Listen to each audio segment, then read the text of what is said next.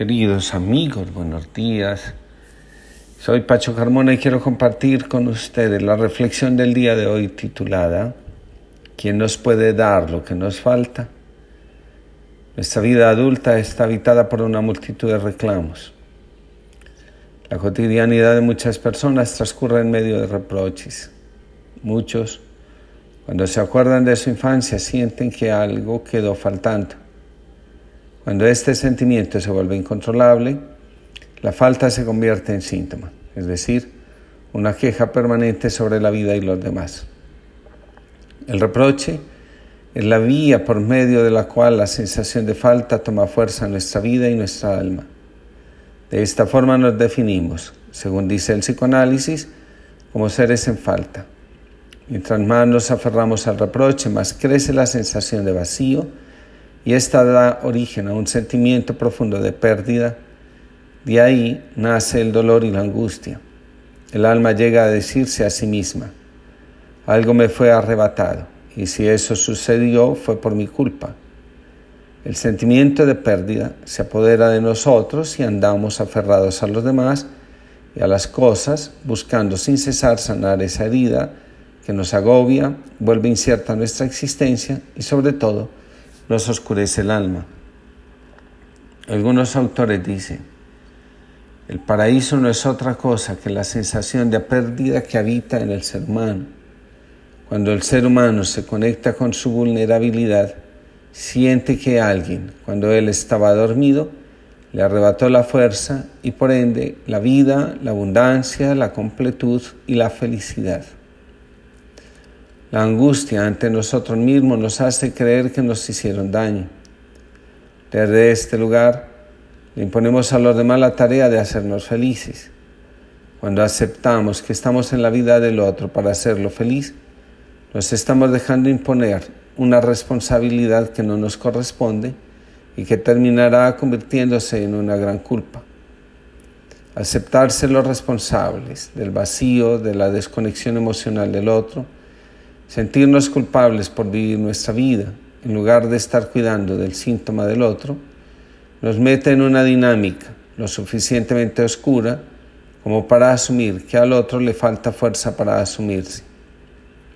Quien acepta que el dolor que produce en el alma la desconexión consigo mismo es responsabilidad de él y no del otro, está adquiriendo una deuda tan grande que nunca habrá recursos suficientes para pagarla. El otro, que está a la espera de nuestra respuesta a sus demandas, aprovechará la confusión para alimentar el sentimiento de insuficiencia. Quien promete tomarse en serio la felicidad del otro, terminará experimentando que ningún esfuerzo ni entrega será suficiente quien andan por la vida, dice otro autor, buscando la felicidad, están conectados con la ausencia y desconectados de sí mismos. Muchos viven esperando recibir algo que consideran les fue arrebatado e ignoran que estando nuestro origen en Dios, somos seres completos.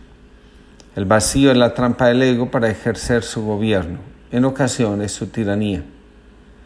Cuando nos separamos de alguien con la excusa no soy feliz a tu lado, contigo no me siento llena, en realidad lo que está sucediendo es que estamos siendo arrastrados por la desconexión con nosotros mismos. Nadie nos puede dar lo que habita en nosotros. Dice la canción ¿Quién? del cantautor Luis Guerra en lo profundo no hay nada que sea sorprendente. Bajamos con poca frecuencia, nos distanciamos de nuestro fondo, nos olvidamos del sentido de la vida, de nuestro barro y acumulamos distancia, rutina y un montón de cosas, algunas sin sentido en las que creer. Nos llenamos de vanidades, superficialidades e ilusiones sobre el amor. Alejados de nuestro ser profundo nos olvidamos del misterio y no sabemos quién es el que da o recibe cuando besa. Nos olvidamos que todo lo dado ha recibido. Cuando visitamos lo profundo, sabemos que nada nos falta porque todo nos fue dado y lo que con tanto ahínco reclamamos en realidad es la llamada de la vida para que seamos los primeros en entregarlo. Aquello que pedimos es, en definitiva, lo que nos estamos negando a dar. Cuando reclamamos vivimos en la ilusión de que si nos entregamos, lo que pedimos lo perdemos. Entonces nos aferramos a la falta y de esta forma la creencia del ego pide para que nunca te falte se refuerza. El que da nunca pide. Este sabe que al dar descubre su abundancia. Quien reclama se queda atrapado en la creencia de carencia. Se parece al hombre que muere en la miseria y con la cabeza recostada sobre la almohada de su riqueza. Dice un autor, miserable no es el que carece, sino el que no se ha descubierto a sí mismo. El día que un hombre descubre su riqueza, también descubre su deuda. Nacimos para entregarle a la vida aquello que ella nos dio cuando nos llamó a la existencia. Las personas habitadas por la sensación de vacío y pérdida ponen de manifiesto dos cosas. En primer lugar, que están alejados de lo profundo de su ser y que este es un lugar que nunca o pocas veces se han atrevido a visitar. En segundo lugar, que sus reacciones instintivas y emocionales son el resultado del sufrimiento que la creencia en la separación les produce y genera en su alma. Las reacciones emocionales o instintivas quedan por fuera del ámbito de las decisiones.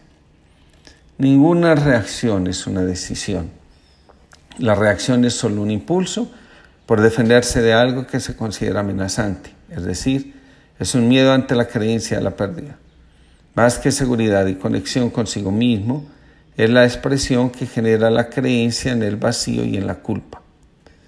Muchas personas solo se atreven a vivir en la superficie de su vida. Son como los que se bañan en el mar quedan a merced de ser arrastrados por las olas. Quienes bajan a lo profundo descubren la belleza de vida que allí se encuentra. No temen porque en el fondo del mar solo hay fuerza. En lo profundo no hay quien nos arrastre y nos abandone en las arenas de la angustia y la soledad.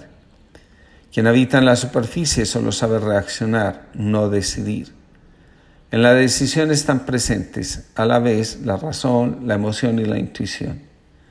En la reacción solo está presente el impulso ante lo percibido como amenazante. ¿Quién puede darnos lo que anhelamos, lo que creemos que nos hace falta? La respuesta es la fuerza que habita en nuestro interior y que solo se descubre cuando bajamos a lo profundo. En la superficie solo intuimos su existencia, pero no saboreamos su presencia.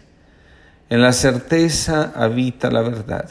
Somos seres completos, nuestra riqueza está en reconocernos como somos y agradecer. En la profundidad sabemos que Dios nos habita. Y si Él está ahí, no hay separación, no hay culpa, no hay angustia, no hay falta. En lo profundo descubrimos que el reproche es nuestra excusa para no tomarnos la vida en serio y dar fruto. El agradecimiento nos empodera y el reproche nos debilita. En lo profundo tomamos conciencia de que no nacimos para semilla, sino para ser árboles que dan fruto en abundancia. La conexión con lo profundo nos revela que semejantes a Dios, nuestra esencia está en lo que somos, presencia divina. Que Dios los bendiga y los proteja a todos y les conceda una feliz jornada.